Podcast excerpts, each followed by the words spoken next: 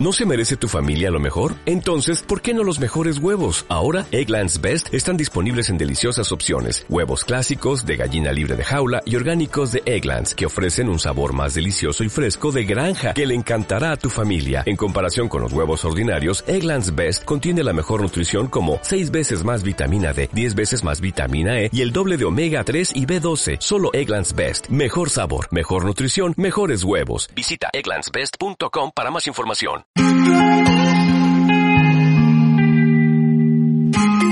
Sin límites, más allá de tus fronteras, por Estefanía Salvador y Manuela Barronzoro, aquí en CLM Activa Radio.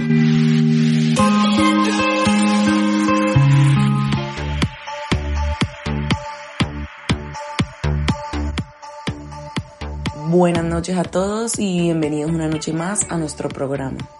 Buenas noches a todos y así es. Bienvenidos de nuevo y bueno, como el nombre de nuestro programa lo dice, sin límites más allá de tus fronteras, tratamos de que en muchos de nuestros programas se toquen temas que sean de interés internacional. Exactamente, queremos que sea más enfocado a historia o bueno, a la actualidad internacional. Pero por supuesto que también tocamos temas nacionales. Simplemente nuestro concepto va más allá de la realidad nacional. Estamos recordando un poco nuestro enfoque porque pues el tema de hoy lo amerita, es un poco de nuestra historia, más no historia española. Bueno, Steffi, entremos ya en tema. Ubicándonos un poco con contexto histórico, sabemos que a lo largo de nuestra historia se han cometido una serie de crímenes y muchos de estos han quedado impunes. Otros tantos no, pero recae la mayoría en que no se ha hecho justicia, o por lo menos no la debida y de lo que vamos a hablar hoy es de una situación bastante grave que se dio en Camboya. Para empezar, Camboya es un estado soberano ubicado en el sureste de Asia. Su capital y ciudad más poblada es Phnom Penh. Y bueno, este país limita con Tailandia al noreste, con Laos al norte, con Vietnam al este y con el Golfo de Tailandia al suroeste. Bueno, Manuela, cuéntanos qué pasó en Camboya. Bueno, más que nada fue un intento de crear una utopía agraria Querían hacer, por decirlo de alguna manera, borrón y cuenta nueva. Comenzar de cero sin que existieran las clases sociales ni nada que se le pareciera. Para proseguir vamos a explicar quiénes eran los Gémeres Rojos. El Gémer Rojo, dirigido por Salot Sar, mejor conocido como Pol Pot, fue un movimiento radical maoísta fundado por intelectuales educados en Francia. Lo que buscaban era crear una sociedad agraria autosuficiente y sin clases, y para ello pues vaciaron todas las ciudades y sus residentes fueron forzados a trabajar en cooperativas rurales. ¿Y qué hicieron para ello? Pues para empezar, todo aquel que suponiera una amenaza era eliminado. Estos incluían intelectuales, minorías, exfuncionarios del gobierno y sus familiares. Porque todo el que sabía tenía que ser ejecutado, para así poder comenzar todos con un cero de educación y de conocimiento para poder crear ellos los nuevos conocimientos según ellos, es decir, lo que ellos querían que se supiera.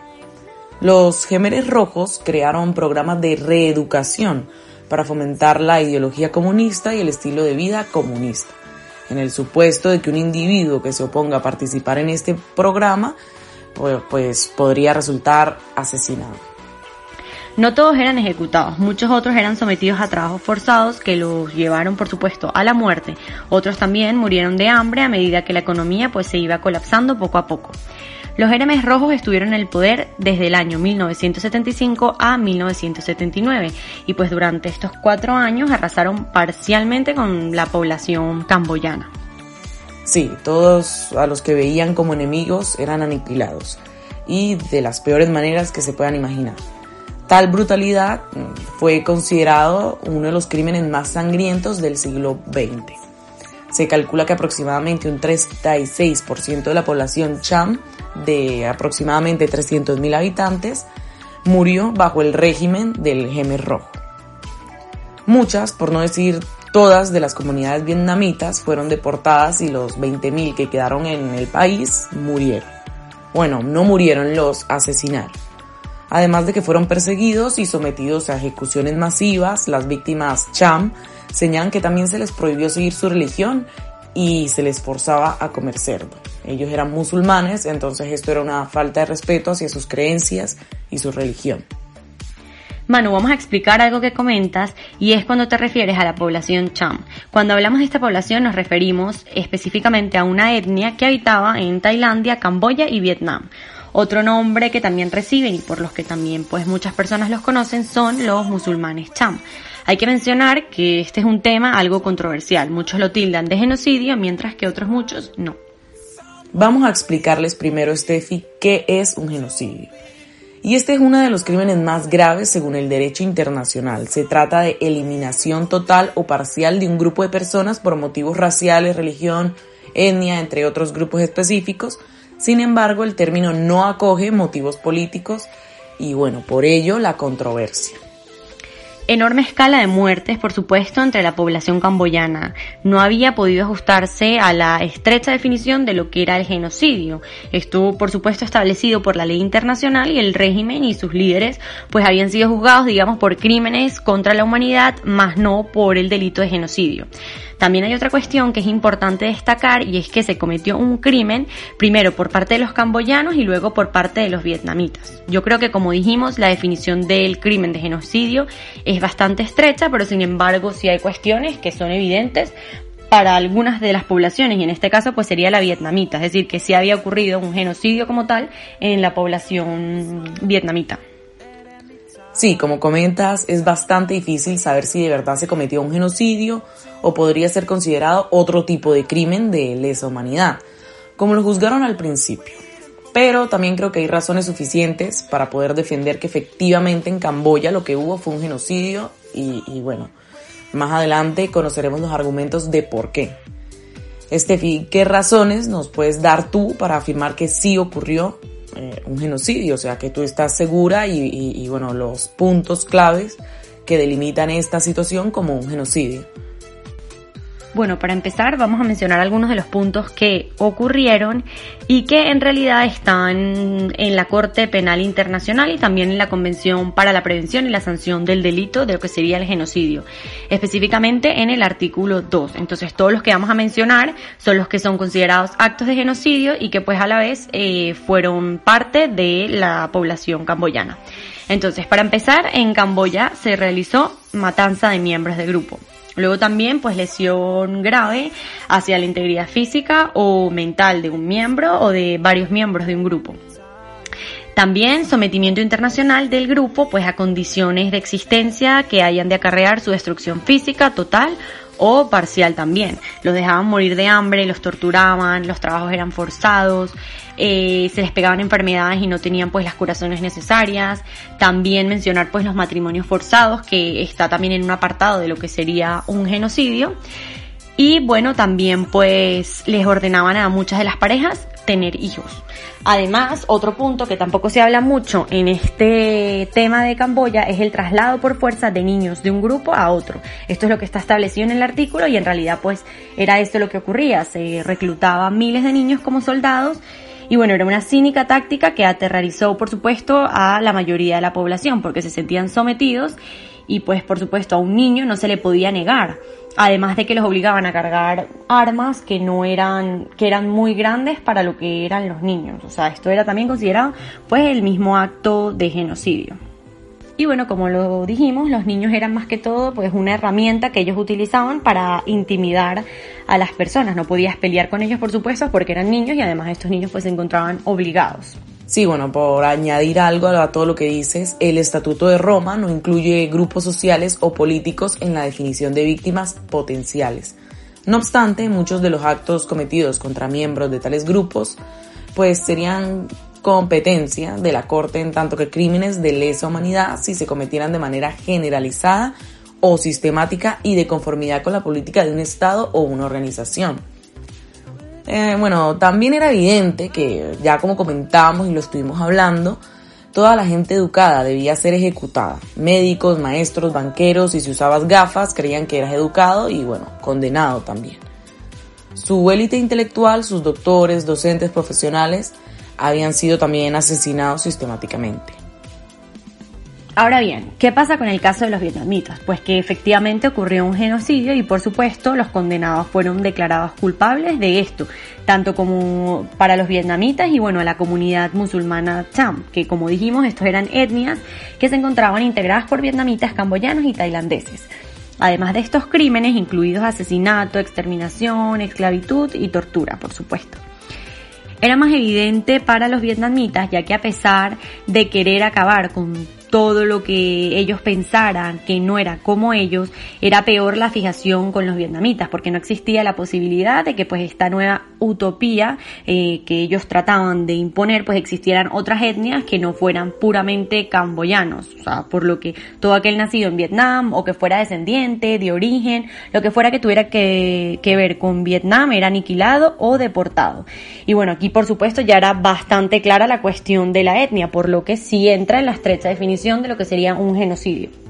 Bueno, y otro de los motivos por los que también podía ser considerado un genocidio para ambas partes, es decir, tanto para los vietnamitas como para los camboyanos, era que a los musulmanes cham, como contábamos antes, se les irrespetaba la religión y se les trataba de imponer a los que, lo, lo que a los autoritarios pues quisieran en el momento, obligándolos, como ya hablamos, a comer tipos de comida que ellos no comían por su religión y bueno, cosas que para ellos eran sagradas. Además de todo, se encontraron pruebas claras de las intenciones de los autores, cosa que es bastante difícil de conseguir. Y esto era necesario para aprobar el genocidio, ya que se necesitan pruebas muy válidas y muy contundentes de todos los motivos y de las intenciones del autor del acto. Entonces, Manuela, cuéntanos por qué es que se pone esto en tela de juicio. En primera instancia, la Convención de las Naciones Unidas para la Prevención y la Sanación del Delito del Genocidio, que fue aprobada en 1948, tiene un artículo que es el número 2 que define el genocidio como actos cometidos con la intención de destruir en total o parcialmente un grupo nacional, étnico, racial o religioso, como contábamos antes, en particular sin incluir los actos cometidos contra grupos políticos, económicos u otros grupos sociales. Y dicho esto, las acciones de los gemeres rojos, por bárbaras que fueran, no cumplen con la definición legal de genocidio, considerando que el objetivo final era imponer un programa extremista para reconstruir Camboya sobre el modelo comunista de la China de Mao. Esto es lo que se dice, algunos de los argumentos por los que fue difícil condenarlo como un genocidio, porque también había muchísimos puntos que lo dictaban como, como, como otro tipo de crimen, no un genocidio. Bueno, y como mencionábamos antes, uno de los puntos que se podía considerar a favor de que efectivamente fue un genocidio fue el aniquilamiento parcial o pues completamente de lo que era la etnia vietnamita, porque ellos lo que alegaban era que, por supuesto, primero, no cumplían con la definición legal de lo que era genocidio, la cual explicamos antes, y que además era, no era el objetivo final, ya que pues el objetivo final sería considerado el imponer el programa extremista, es decir, un modelo comunista que está considerado un modelo social, un modelo político, y no entra, por supuesto, en la definición de genocidio siendo tema político, pero sin embargo, otros alegaban, y yo creo que en esto Manuel y yo estamos de acuerdo también, con que sí era el fin principal, ya que pues por supuesto el fin principal era esa utopía y para conseguir esa utopía se tenía que desquitar de todo lo que le estorbara y de todo lo que pensara diferente o fuera distinto a lo que querían representar con este modelo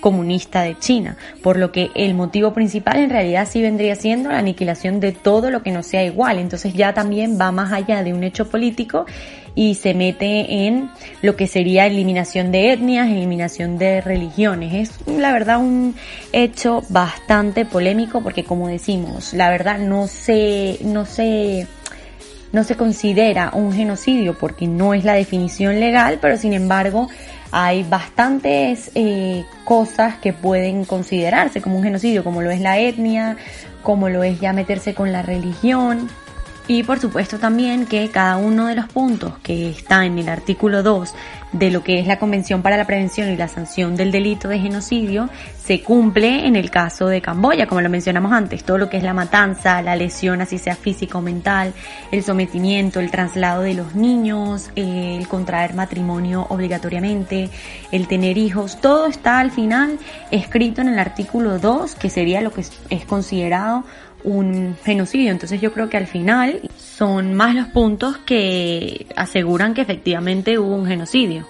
Exactamente, Steffi. Al final son demasiados los actos que dejan en evidencia qué tipo de crimen fue el que se cometió. Y lo más importante de mencionar es que 40 años después fue calificado por el Tribunal Supremo de Justicia como genocidio, la controversia de todo lo que rodea este término no fueron suficientes pues para oponerse ante el veredicto final. Y aunque muchas veces no lo parezca, la justicia llega, tarde o temprano, pero llega. Exactamente, al final llega y además que es un caso creo que bastante esperanzador para los que están buscando justicia actualmente, porque estamos hablando de que esto fue, o sea, este genocidio fue cometido en el año 1975 y bueno, después de 40 años, sí es verdad que pasó bastante tiempo, pero se cumplió la justicia. Yo creo que todo ha evolucionado y la justicia actualmente, por supuesto, está más más presente en nuestro día a día y además que se han ido creando organismos que por supuesto ayudan a que la justicia sea cumplida tarde o temprano.